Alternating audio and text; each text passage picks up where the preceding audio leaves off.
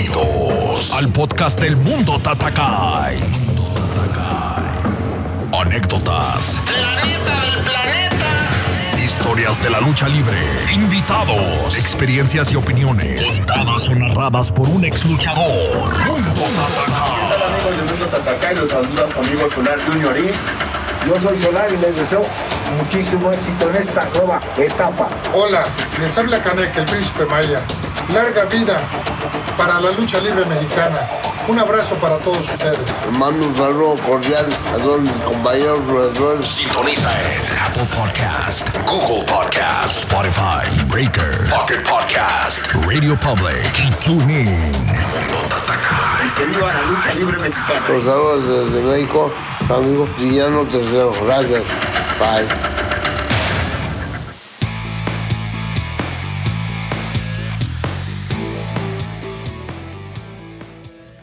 Señoras y señores, sean todos bienvenidos a un episodio más del Mundo Tatakai, el mundo de la lucha libre. Estamos muy contentos porque nuevamente se están agregando nuevas ciudades, nuevos países al podcast, lo cual estamos muy agradecidos. Ya los iremos mencionando al final del episodio. Hoy tenemos un tema muy importante donde se han hecho muchos comentarios, de mu- mucha gente ha dicho ¿Qué se necesita para que la lucha sea más segura? Ya sea más segura para el luchador o para el deporte en general. Vamos a hablar de temas como qué se pueden implementar para la seguridad, como qué cosas el, lu- el luchador debe de hacer antes y después, eh, cosas fuera de la lucha, que vamos a tocar un punto muy importante, qué cosas puede hacer un luchador fuera de lo que es la lucha libre. Y un punto muy importante es el verdadero costo de las lesiones de un luchador. Vamos a estar hablando de todos estos puntos que, creemos que son importantes para el deporte. Como lo decimos, vamos a estar hablando de los nuevos países que se han estado agregando a la lista de las personas que nos escuchan, lo cual estamos muy agradecidos y vamos a hablar de otras cositas también. Así que esperemos que este episodio sea de su agrado y comenzamos.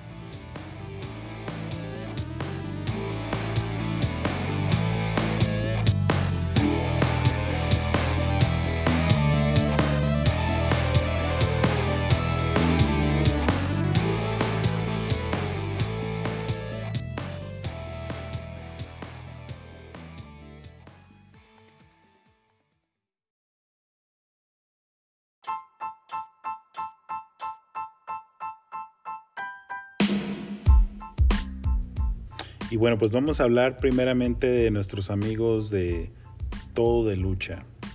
El episodio pasado pasamos un comercial de un, un sitio de internet que se llama Todo de Lucha, donde pueden conseguir, ahorita lo vamos a pasar otra vez, donde pueden conseguir máscaras, playeras, muchos productos originales y directamente de los luchadores.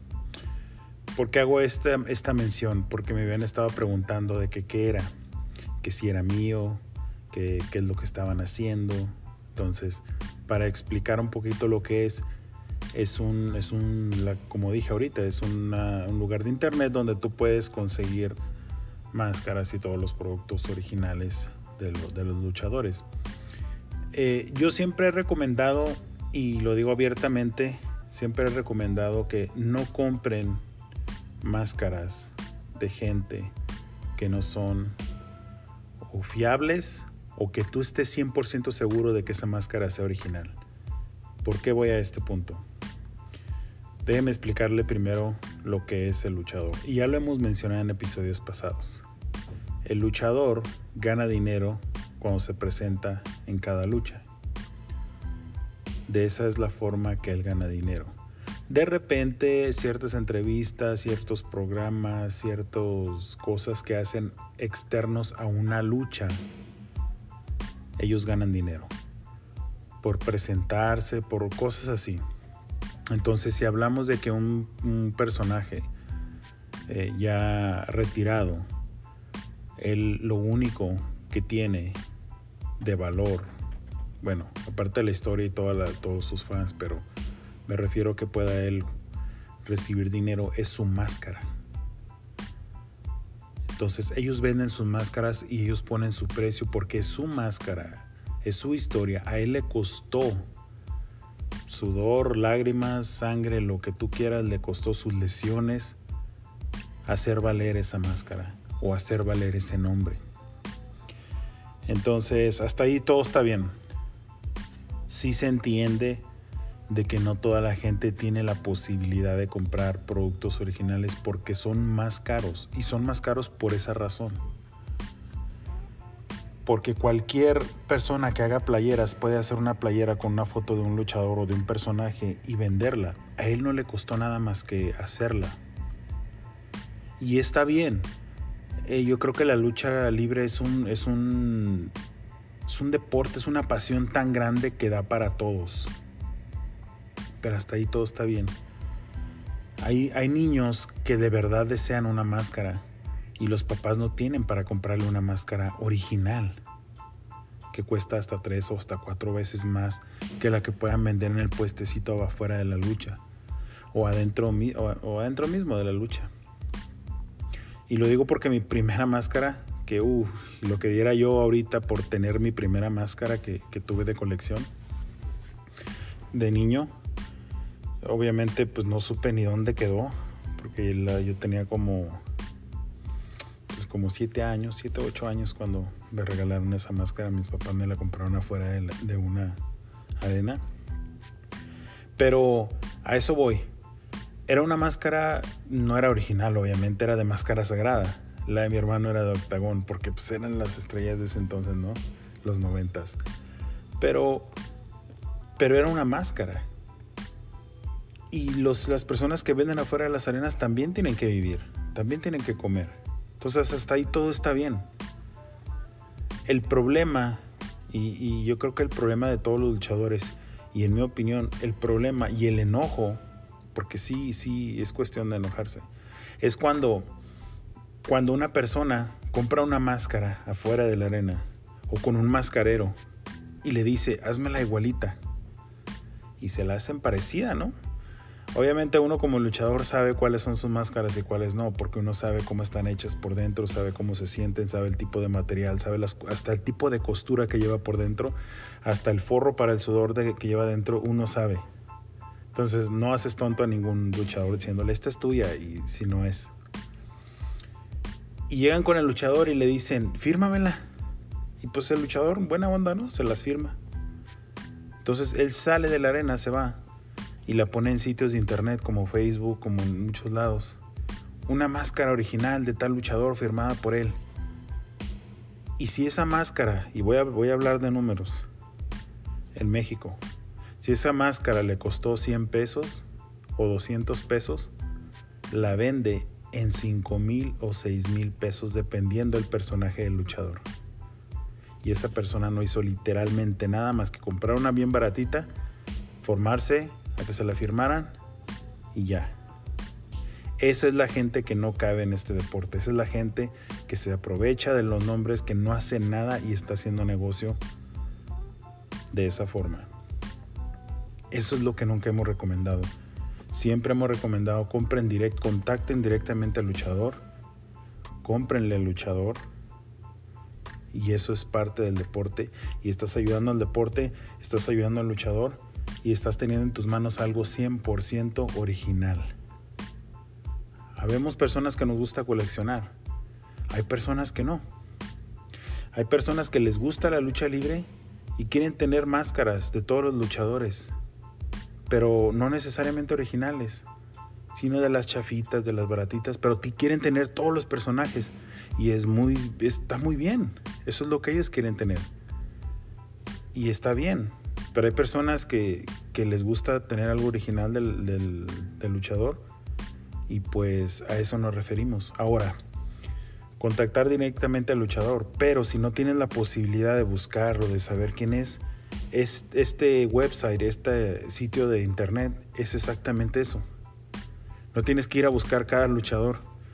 Vas ahí, ves los luchadores que hay, ves los productos que hay y tú ordenas, pagas, te lo mandan por correo y te llega a tu casa y es 100% legítimo de los luchadores. Original directamente de ellos.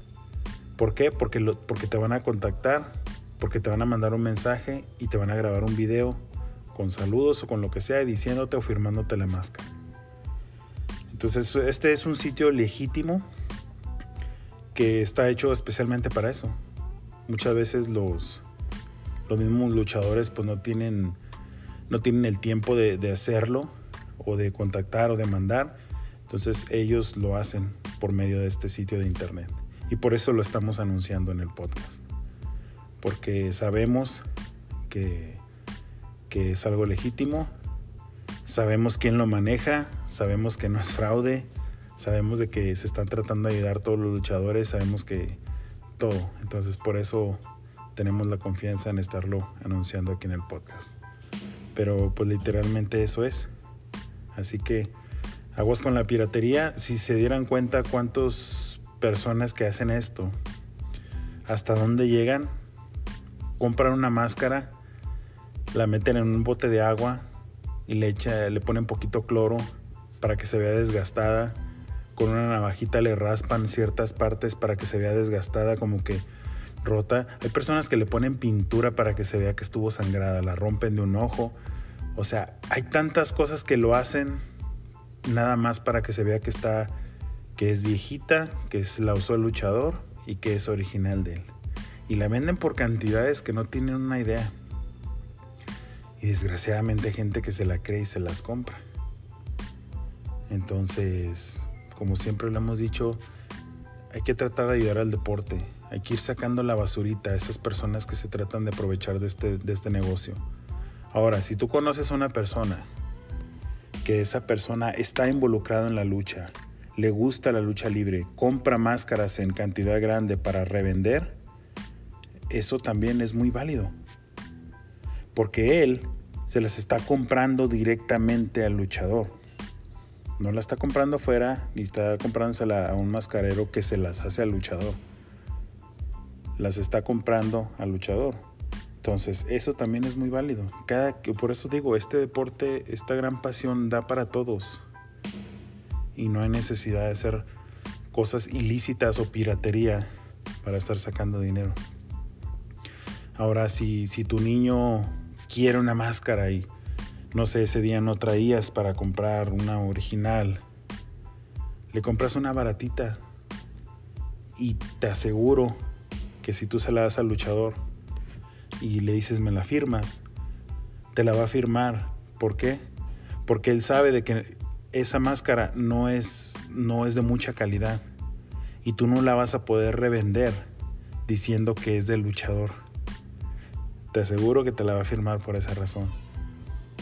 Pero si le llevas una similar a las profesionales y le dices nada más fírmala, no la dedicas, no la nada, eh, obviamente ellos se dan cuenta de que la quieres para negocio y lo cual está mal y no te la van a firmar. Y mucha gente se enoja, mucha gente les, les dice que, que qué mamones son, que, pero es que ellos están cuidando su nombre. A ellos les ha costado que ese nombre tenga valor. Les ha costado que esa máscara tenga valor. A ti no. No tienes por qué hacer negocio y venderla cinco o seis veces más cara de lo que tú la compraste. Entonces, pues con pena y todo, pues no te la van a firmar. Y, así va a ser. Entonces, si nosotros queremos mínimo apoyar el deporte de esa forma, pues no nos cuesta nada como con contactar al luchador directamente, buscar en un website como este que estamos hablando aquí de todo de lucha y apoyarlos de esa forma. Comprarles algo original y que sepan de que los estamos apoyando. O sea, a nadie le cuesta, bueno, cuesta dinero, ¿no? pero me refiero a que si te gusta el deporte y quieres apoyar, es una muy buena forma de apoyar. Comprarle a tu hijo una playerita o comprarle a tu hijo una máscara. Te aseguro que tu hijo, si le gusta la lucha, pues la va a cuidar mucho. Y va a ser muy importante para él.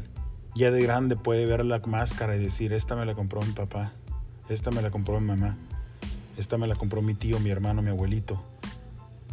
Y, y, y, lo van a disfrutar, lo van a seguir. ¿Por qué? Porque va a traerle muchos recuerdos esa máscara. Entonces, pues vamos a hacerlo de esa forma.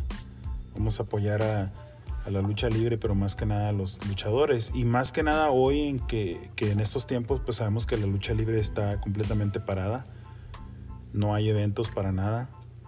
Obviamente los luchadores que se dedican a esto al 100% pues no están trabajando, no están teniendo ingresos. Entonces vamos a apoyarlos de esa forma. Y se los digo a, a toda la gente que tenga la oportunidad, a toda la gente que ahorita en estas circunstancias pues tenemos la, pues la dicha o, la suerte de poder estar trabajando. Mucha gente no, lo está haciendo, no puede trabajar.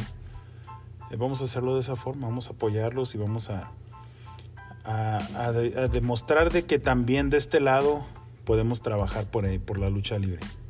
Y me refiero de este lado a, de este lado como aficionado. Se puede hacer y te vas a sentir bien al saber de que estás adquiriendo un producto original estás apoyando a un luchador que te gusta, estás apoyando el deporte.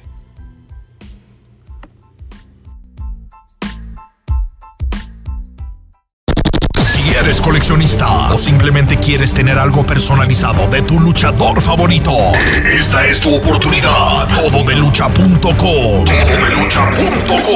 Este es el sitio donde puedes obtener todos los artículos originales de tu luchador favorito. Máscaras, playeras, sudaderas, monos de peluche, juguetes, asas y mucho más. Todos los artículos son firmados y dedicados con su respectivo video de saludo.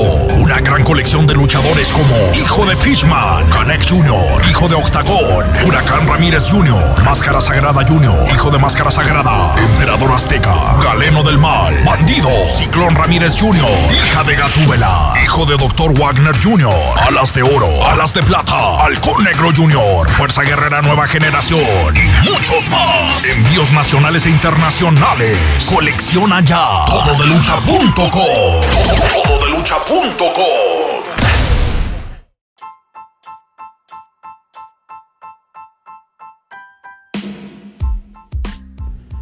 Y bueno, pues primeramente vamos a empezar con un punto que es muy importante y que toda la gente lo ha comentado, que toda la gente ha opinado sobre eso, y es qué cosas se pueden implementar para la seguridad de un luchador.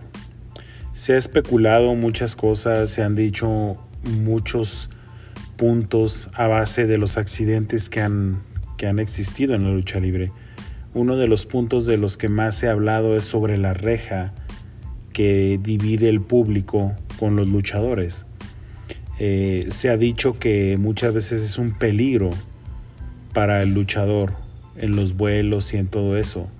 Eh, déjenme decirles que como siempre lo, recalcamos, no deja de ser más que una opinión de nosotros, pero esa barra es para dividir eh, el quitar la barra no reduce los accidentes que tienen los luchadores en el ring o fuera, en este caso, abajo del ring. Eh, yo creo que para muchos que saben de lucha libre y que han seguido la historia de la lucha libre, todos se acordarán de la lucha de, de Blue Panther contra el villano. Eh, él tuvo una lesión muy fuerte, prácticamente se agujeró el cráneo en una de las de los, de los reclines donde va el brazo de las butacas de la Arena México. Obviamente no tenían reja y él literalmente se agujeró el cráneo.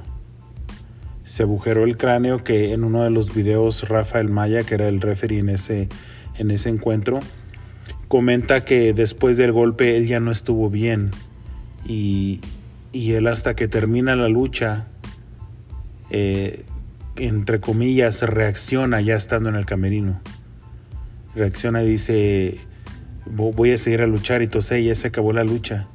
Y dice él, ya se acabó, ¿y quién ganó? O sea, él había ganado, dice, tú ganaste, ¿y con, y con qué gané?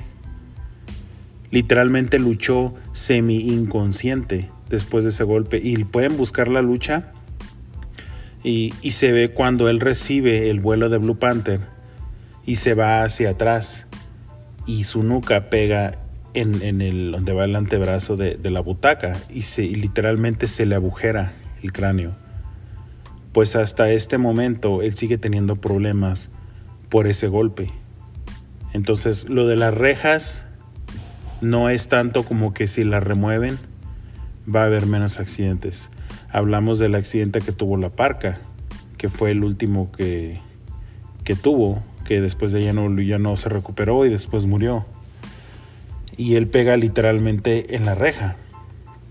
Pero como lo dijimos esa vez cuando pasó eso, el problema fue que llevaba poco vuelo. Y aparte de llevar poco vuelo, su pierna topa en la segunda cuerda, lo cual hace que él se clave. Y en vez de irse a lo que era el cuerpo de Rush, de la cintura para arriba, que es como debe de ser, él se clava y cae literalmente al piso, topando su cabeza con, con la reja, con la parte de abajo de la reja. Entonces la pregunta o el punto dice qué cosas se deben de implementar. Eh, a mi punto de vista, y como siempre lo hemos dicho, no hay nada que se pueda implementar dentro de ahí, fuera de que haya un médico profesional, una ambulancia disponible al instante de que pase algo. Eso es, eso debe de ser siempre y no en todas las arenas lo hay. Pero eso no estamos hablando de eso. Eso, eso es de ley que tiene que, tiene que haber algo así. Pero sobre cosas en el ring, yo creo que el ring tiene años, muchos años, ya casi 100 años, este, siendo de la misma forma porque así es la lucha libre. Entonces no se le pueden agregar esponjitas a los esquineros, hablando obviamente por fuera, por dentro sí, sí los tienen. Pero no hay nada que se le pueda agregar para que la gente pueda decir es más seguro el trabajo de un luchador ahora que tiene esto. A mi punto de vista no hay nada que se pueda hacer para que sea más segura una lucha o para que el luchador se lesione menos. Como siempre lo hemos, lo, lo hemos visto y lo hemos mencionado, hay muchos accidentes en la lucha libre, pero depende del luchador y de la preparación del luchador, de lo que están haciendo, para saber cuáles son sus límites. Todos los luchadores tienen sus límites pero muchos se rehusan o se no los quieren ver. Ese es uno de los problemas. Segundo, la lucha libre se hizo en un ring. Sí es verdad de que cada quien tiene su estilo y hay vuelos y todo eso para hacer más vistosa la lucha, pero cuando, cuando ya una lucha es puros vuelos, puras tijeras, puros lances, eh, se está perdiendo lo que es la lucha libre. A eso voy. Y podrán decir muchas personas de que una lucha, si no lleva eso, es aburrida.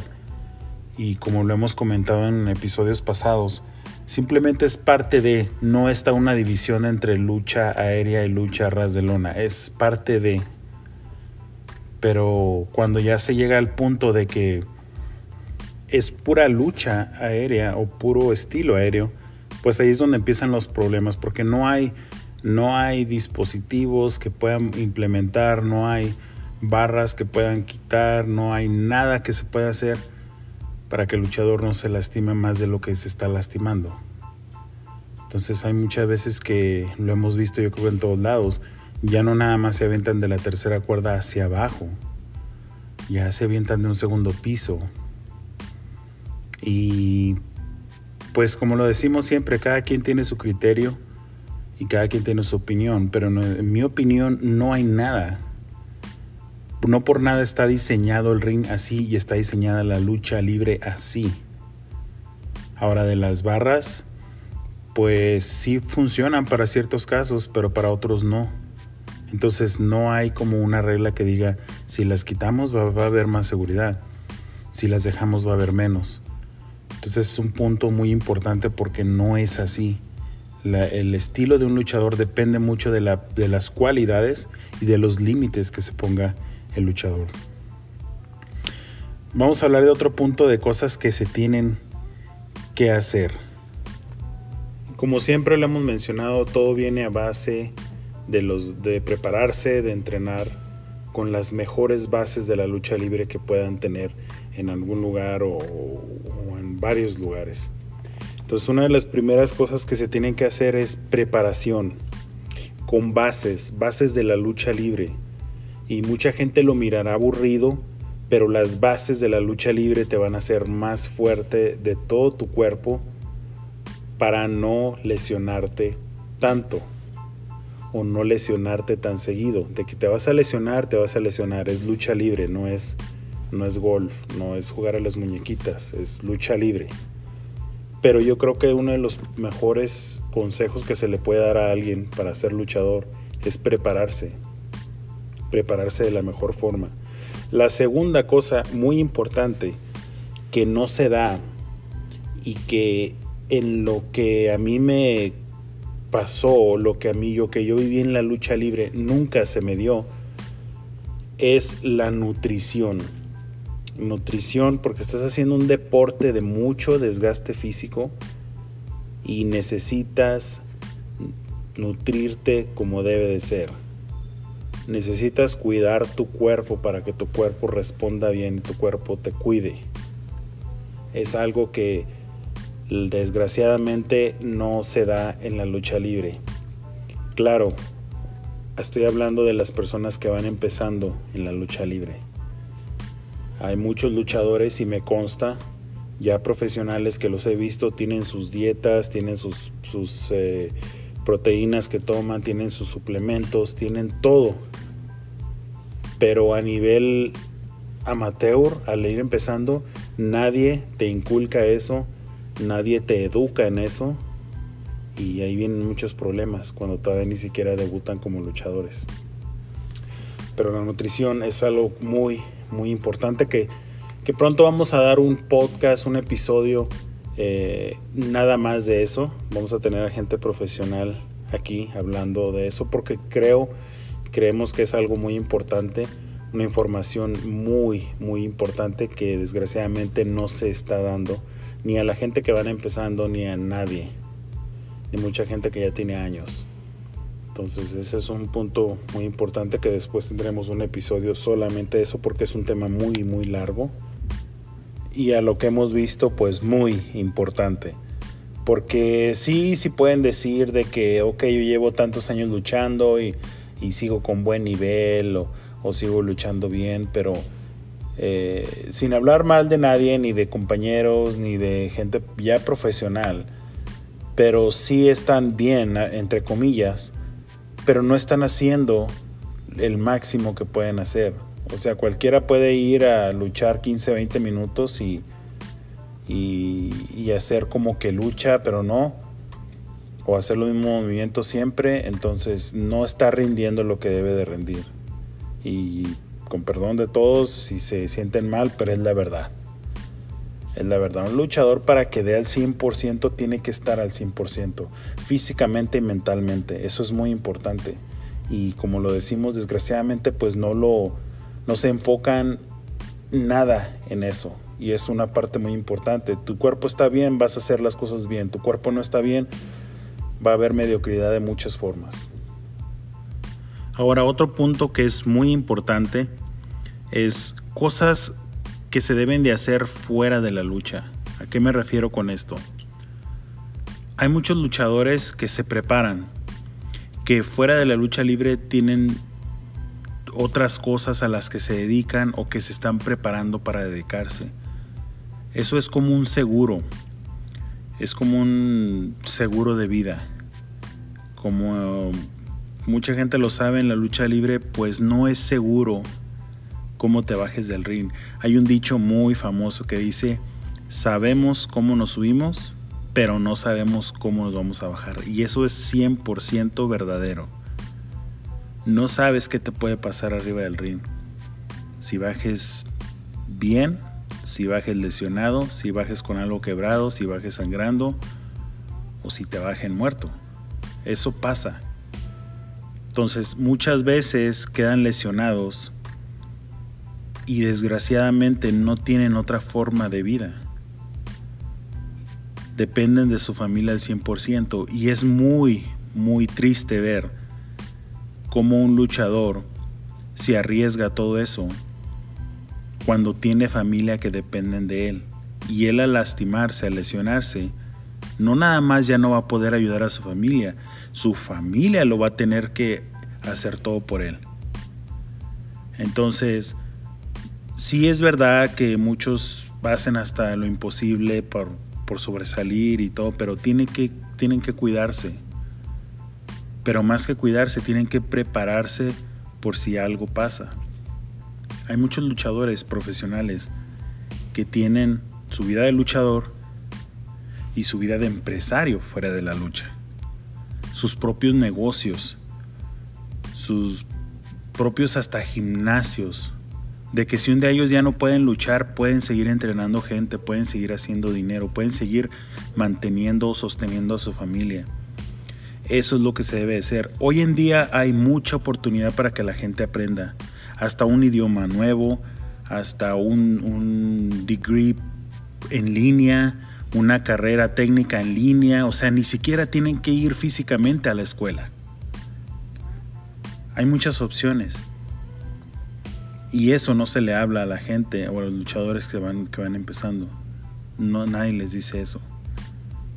Obviamente hay niveles de que si lo haces por un hobby y hay niveles que si lo quieres hacer ya de por vida y como profesional y dedicarte 100% a la lucha, pero como todos lo sabemos, pues el, el futuro no está escrito ni está regalado.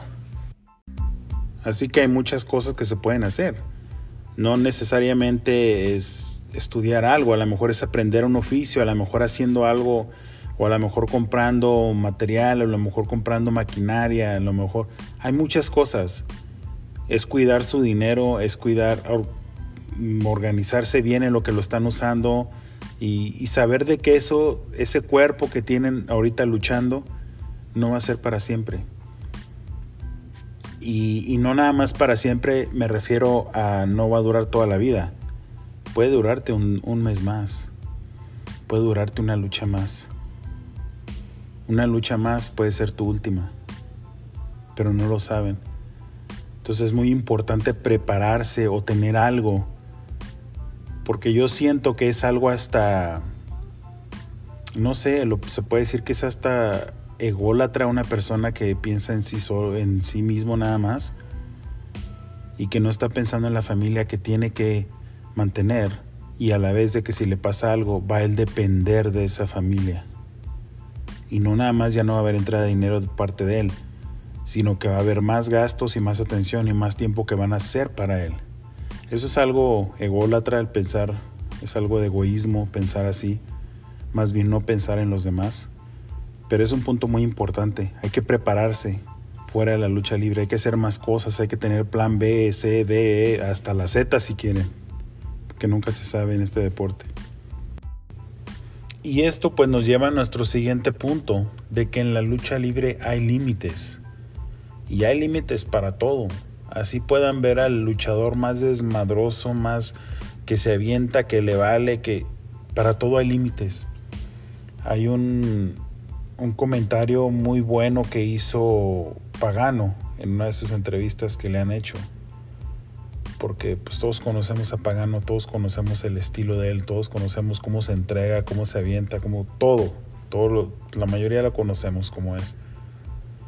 Pero una vez le hicieron una pregunta y, y, él decía que, si, que no era, le hicieron una pregunta que si él se aventaba a hacer todo. Y, hizo, y él hizo la aclaración ahí. Dijo, no, para todo hay límites.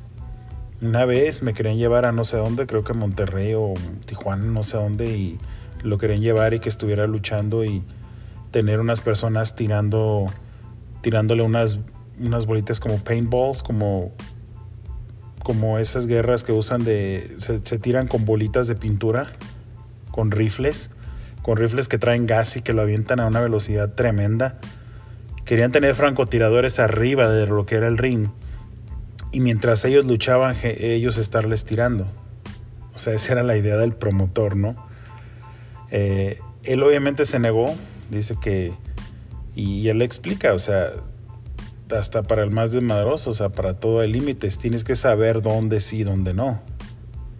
Después creo que él comentó la anécdota de que otros de sus compañeros sí se animaron a hacerlo y Después ya venía uno con un ojo salido porque le reventaron un ojo, le, pegaron el mero ojo y... O sea, son cosas que no tiene que ver nada con lucha libre. Pero vamos al punto, para todo hay límites. Ahorita podemos ver a un luchador que se sube a un segundo piso y se avienta hasta abajo con una plancha. Y lo vemos usualmente en las, pues sí, en las arenas chicas. Aquí lo he visto, aquí en Denver, y no tiene mucho que lo vi. Y si esa persona lo escucha, no quiero decir su nombre, pero pero él sabe quién está hablando. Y no estoy criticando a nadie en especial, simplemente estamos hablando de cosas que se están haciendo y no tienen por qué hacerse. No tiene, o sea, la gente que va a disfrutar de la lucha libre te va a agradecer una buena lucha. Así de simple. Si no tienes recursos y tienes que ir a hacer todo ese tipo de cosas, pues ahí está el problema. No tienes recursos. Regrésate a entrenar. Para de luchar. Así con la pena y todo, para de luchar, para de estar haciendo el ridículo con esas cosas. Regrésate a entrenar. Regrésate a las bases, regrésate a hacer las cosas como es la lucha libre. Sí está bien y sí es cierto que les aplauden y que la gente se prende y pues sí, pero para todo hay límites. Y no estás haciendo la lucha libre, estás haciendo otra cosa. Entonces sí es importante de saber que para todo hay límites. ¿Por qué? Porque el día que te lesiones y que es paralítico, deja tú, o sea, no estoy hablando de que te mueras, te mueres y pues ya tú ya no sufres ni nada, sufre la familia. Pero estoy hablando de que te, que te avientes y que te quedes paralítico. Ese es el punto. Ahí es donde te vas a arrepentir mil veces de lo que estás haciendo. Y al ver que tu familia sufre y batallan contigo, eso es lo más duro, lo más fuerte. Y lo he escuchado de personas que les ha pasado, lo han platicado. Y lo más duro es estar en una cama y que tu esposa, si estás casado, o tus padres, si no, o tus hermanos te tengan que limpiar hasta cuando estés, estés haciendo el baño, porque no puedes hacerlo tú solo que estén limpiándote el excremento tu, tu esposa, tus papás, porque tú no te puedes mover. Eso es lo duro. Eso es en lo que nadie piensa cuando, cuando están haciendo todo este tipo de cosas y para ellos no hay límites. Esas son las cosas importantes que hay que recalcar. Que si estás en este deporte, sepas que para todo hay límites. Deja tú que tengas hijos, ahí es el verdadero problema no vas a estar ahí para tus hijos. No vas a poder proveer dinero para tus hijos como debería ser. No vas a cuidar a tus hijos, no vas a, hacerlos crecer. Te van a mirar en una cama, en una silla de ruedas. Eso es lo difícil. Porque aventarse, pues cualquiera, ¿no? Cualquiera con pantalones que diga yo soy luchador, cualquiera se avienta. Lo difícil es después, con las consecuencias. Y lo digo porque yo jugué siete años fútbol americano y estaba en ese error de jugar así. Podía jugar, podía lastimarme y me paraba como si nada y, esa adrenalina, adrenalina me alimentaba, ese dolor me alimentaba a darle, a darle, a darle, a darle. Y me gustaba y me sentía bien, pero ¿qué? Después vienen las consecuencias, después vienen lastimadas de, los, de la cabeza, del cráneo, vienen las del cuello, muchas cosas que repercuten con los años. Entonces, para los luchadores que están haciendo cosas fuera del ring que no tienen nada que ver con lucha libre, nada más les digo aguas, porque el cuerpo no dura para siempre. Y no estamos hablando de ir a deshuesaderos, porque también hay muchos que hacen eso. Se avientan entre los carros, entre los parabrisas, entre todo pero pues igual ese es otro punto, ¿no? Y otro tipo de lucha. Lucha libre no es, pero es otro tipo de lucha. Pero hay que tener muy claro de que para todo, literalmente para todo hay límites. Otro de los puntos que, que estamos hablando y que pues nos lleva a eso es cuál es el verdadero costo, cuál es el verdadero costo de las lesiones. Yo creo que para nadie es nada nuevo de que todos los luchadores, tú te lesionas y tú tienes que pagar tus, tus terapias, tu recuperación, tu doctor, tus medicamentos, si es que los hay, operaciones muy costosas, lo tienes que pagar tú. Ese es, el verdadero costo de las lesiones. Voy a lo mismo. No te preparas, no tienes nada como backup, no tienes nada de, aparte de la lucha sí, te puede estar yendo muy bien y puedes estar ganando dinero y puedes estar bien en ese momento. Pero ¿qué tal, qué pasa cuando hay una lesión? ¿Qué pasa cuando todo tu dinero, todo tu dinero se tiene que ir en doctores, en quiropráctico, en terapias, en medicamentos, en cirugías?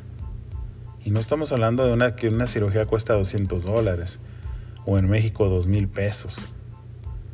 Estamos hablando de cirugías que en México te pueden costar 100 mil pesos, las más baratitas, 500 mil pesos, más o menos. Aquí estamos hablando de 30 mil dólares por una rodilla. Estamos hablando de cositas así sencillas. Ahora imagínate la columna. Entonces, es el verdadero costo. Te quedas literalmente sin dinero. No puedes seguir luchando.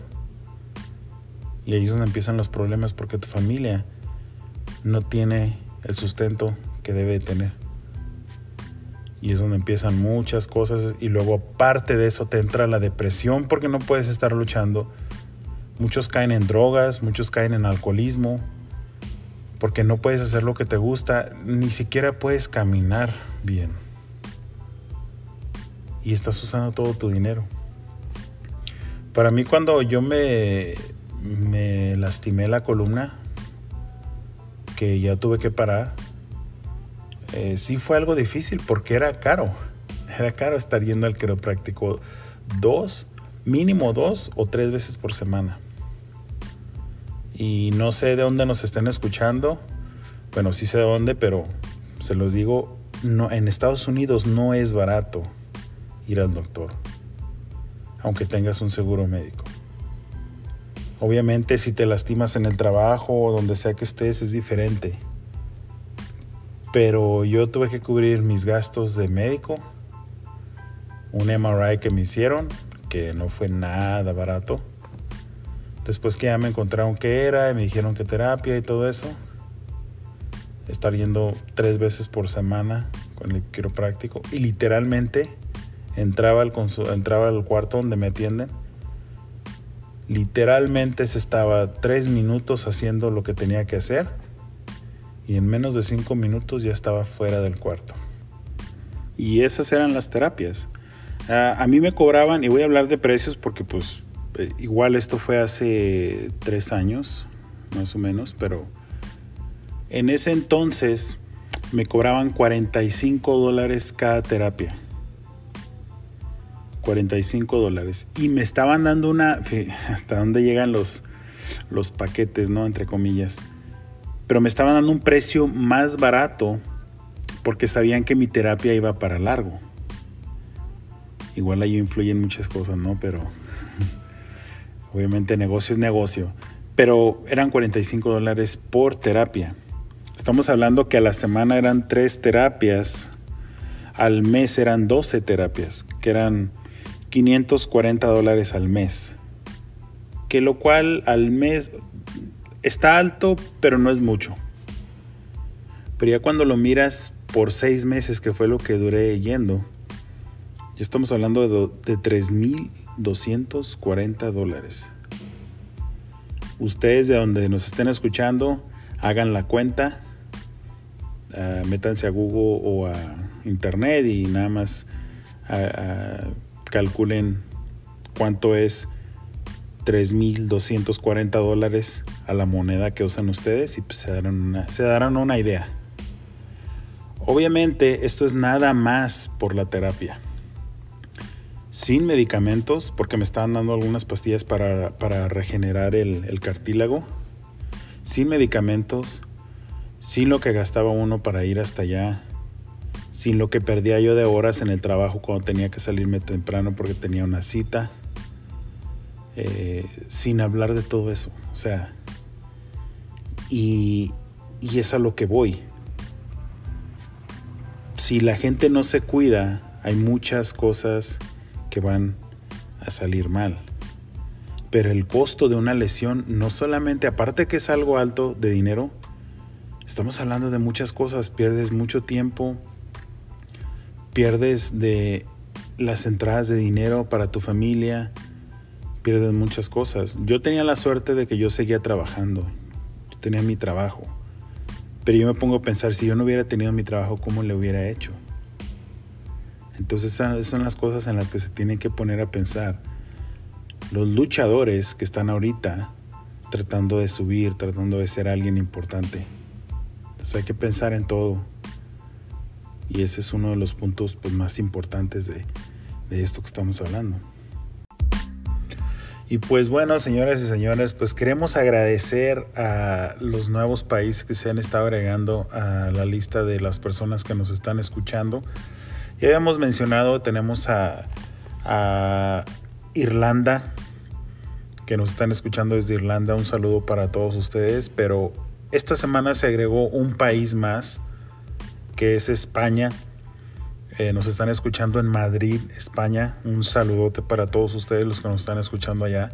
La verdad nos da mucho gusto saber de que cada vez se agregan más países, más ciudades a, este podcast. Y pues ya con eso estamos escuchándonos en siete países y 34 ciudades. Nos da, nos da la verdad mucho gusto todo eso porque sabemos de que, de que lo que estamos haciendo les está interesando como siempre decimos, podremos hablar de muchas cosas y todos tenemos un punto de vista muy diferente y podremos no tener los mismos gustos o las mismas opiniones, pero estamos aquí todos con un, con un fin y es el fin de compartir algo sobre este bello deporte. Y yo creo que a todos nos gusta y, la mayoría nos apasiona este deporte, así que nos da mucho gusto que nos estén escuchando. Eh, un saludo para alguien que nos comentó en una, una, red social de que nos estaban escuchando desde Dallas, Texas. Y pues como siempre lo decimos, nos, nos agrada mucho que la gente se comunique, que nos hagan saber que nos están escuchando, que nos hagan comentarios, que nos hagan preguntas. Y, y la verdad muy agradecidos. La persona es Víctor Salazar de Dallas, Texas. Brother, muchas gracias por escucharnos, muchas gracias por seguirnos en las redes también y esperemos que lo que estamos haciendo te siga gustando y te siga entreteniendo, pero lo más importante es que sigas apoyando el deporte de la lucha libre, ya sea local o como tú, como tú lo quieras hacer, como lo hemos mencionado ahorita, comprando un producto de un luchador, como tú quieras. Pero se te agradece infinitamente que nos estés escuchando y que nos estés siguiendo en las redes voy a comentar algo también que, que me estuvieron diciendo, comentando. Eh, en las redes sociales, lo que es, nosotros tenemos Instagram, eh, Facebook y TikTok. Y acabamos de agregar Twitter, por si usan Twitter. Pero me estaban comentando de que si eh, sacamos una máscara nueva, ya habíamos sacado un, una máscara de unos colores eh, era rojo, era negra con rojo y sacamos otra que es morada, que es muy bonita, se ve muy bien. La verdad cuando la estábamos diseñando los colores no pensábamos que se fuera a ver tan bien y que le fuera a gustar tanto a la gente. Y sacamos otra con los colores invertidos de la primera. Eh, esa máscara fue diseñada específicamente para el podcast. Eh, van varias personas que me, que me, dicen que si esa máscara era con la que yo luchaba y, no. No, la máscara con la que yo luchaba es totalmente diferente. De hecho, vamos a dar una pista. Eh, la máscara con la que yo luchaba es el logo del podcast. Esa es mi máscara, ese es mi diseño, es mi máscara. Pero la razón por la cual yo no he dicho con qué personaje yo luchaba o cuál era mi nombre de luchador, es porque todavía existe la posibilidad de que yo regrese a luchar. Y voy a regresar a luchar con mi mismo equipo, con mi mismo nombre y espero con, con mejor estilo, con mejor todo como luchador, pero voy a regresar con el mismo nombre. Entonces, es por eso, por la razón de que no, no he dicho cuál era mi nombre luchístico porque quiero pensar y quiero, quiero regresar. Si no se puede, tampoco me voy a, a tirar al suelo, tampoco me voy a, deprimir, pero sí es algo que quiero hacer. Entonces sí, sí hay la posibilidad de regresar. Y la máscara pues fue diseñada para el podcast. Eh, el significado de la máscara, si, se dan, si ustedes van a las redes sociales la van a mirar. Eh, está abierta de la boca porque uso barba, barba larga. Y está destapada de arriba. Eh, tiene unas letras japonesas en los lados. Esas letras japonesas es Tatakai, es lucha en japonés.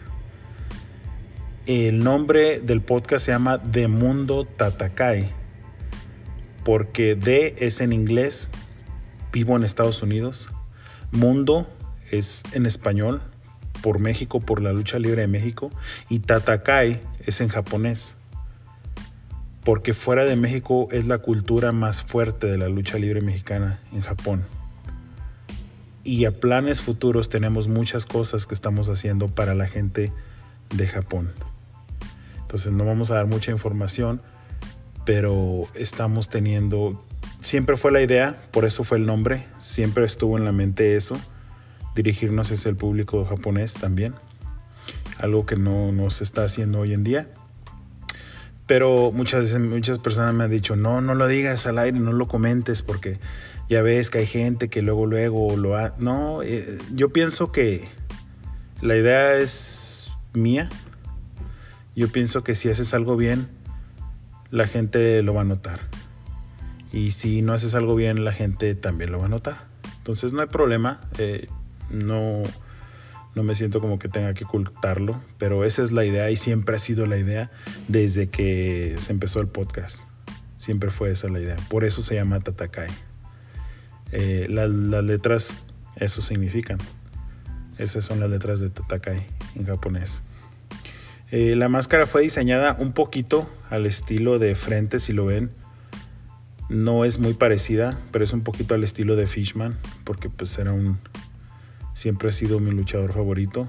Los ojos, si se dan cuenta, eh, son los ojos de la máscara de dos caras. Siempre fue uno de los físicos que también más me impresionó y me gustó. Eh, está abierta obviamente porque yo uso barba larga de abajo, de la boca está abierta, pero de arriba, de arriba está abierta porque de niño, uno de los, aunque no fue mi luchador favorito, pero uno de los luchadores que más me llamaba la atención de niño era Super Muñeco. Super Muñeco, su máscara está abierta de arriba. Por eso esta está abierta de arriba. La máscara viene incrustado un, un paliacate, un paño, o no sé cómo le llaman en el país donde nos están escuchando pero eso lo puse porque es un símbolo de la ciudad donde yo crecí, de la ciudad donde yo conocí la lucha y he sido a Juárez, Chihuahua. Sí, sí, he hablado de muchos, de que los cholos y que de acá y que... Pero ese es un símbolo de esa ciudad, para mí. No es como que van a llegar a Ciudad Juárez, no, y toda la gente va a andar con pañuelo. Pero sí es un símbolo que me recuerda mucho mis raíces, los vecinos, la gente que se juntaba en la esquina, la gente que estaba en los parques, o sea, todo. Es un símbolo que para mí representa mucho Ciudad Juárez. Y por eso la máscara trae un pañuelo. Todas lo traen. Y, y, no me lo pongo después. O sea, eso ya viene hecho con la máscara. Ya la máscara viene diseñada con un pañuelo. Entonces, esa es la explicación de la máscara del podcast. Y si gustan verla, en todas las redes tenemos videos, tenemos fotos donde está, está la máscara. Entonces, pues sin más que agregar, eh, agradeciéndole a todos ustedes también. Eh, otra ciudad que no habíamos mencionado y que se, también se agregó hace dos semanas o una semana. Lo que pasa es que muchas veces no lo, no lo checamos tan seguido y ya cuando entramos ya aparecieron más ciudades, entonces no sé cuáles se agregan primero ni nada, pero eh, en Gómez Palacio Durango nos están escuchando, que está pegadito a Torreón, entonces pues alguien nos está escuchando ya, un saludote para todos los, los de la comarca lagunera. Eh, sé que nuestro amigote y compa Misterioso Junior nos está escuchando, entonces él está en Torreón y pues un saludote para, para él y y para la gente de Gómez Palacio que, nos, que se acaba de agregar y que nos están escuchando. Y pues esperemos que este podcast les haya gustado. Esta información, como siempre lo decimos, eh, no deja de ser más que una opinión ah, personal en lo que hemos vivido en la lucha libre, en lo que hemos pasado y en lo que estamos viendo hacia el futuro en la lucha libre. Entonces, esperemos que sea de su agrado, que nos sigan en las redes, chequen nuestro, nuestra información, compartan este podcast. Es muy importante de que, de que lo den a conocer con amigos conocidos. Y pues se les agradecería mucho que nos hagan llegar comentarios, preguntas, eh, lo que ustedes gusten por cualquier red social. Eh, los vamos a contestar lo más pronto que podamos y si es algo que quieran que, digamos en el podcast, con mucho gusto lo diremos eh, en el podcast. Así que pues un saludo para todos ustedes, muchas gracias por escucharnos y larga vida para la lucha libre mexicana.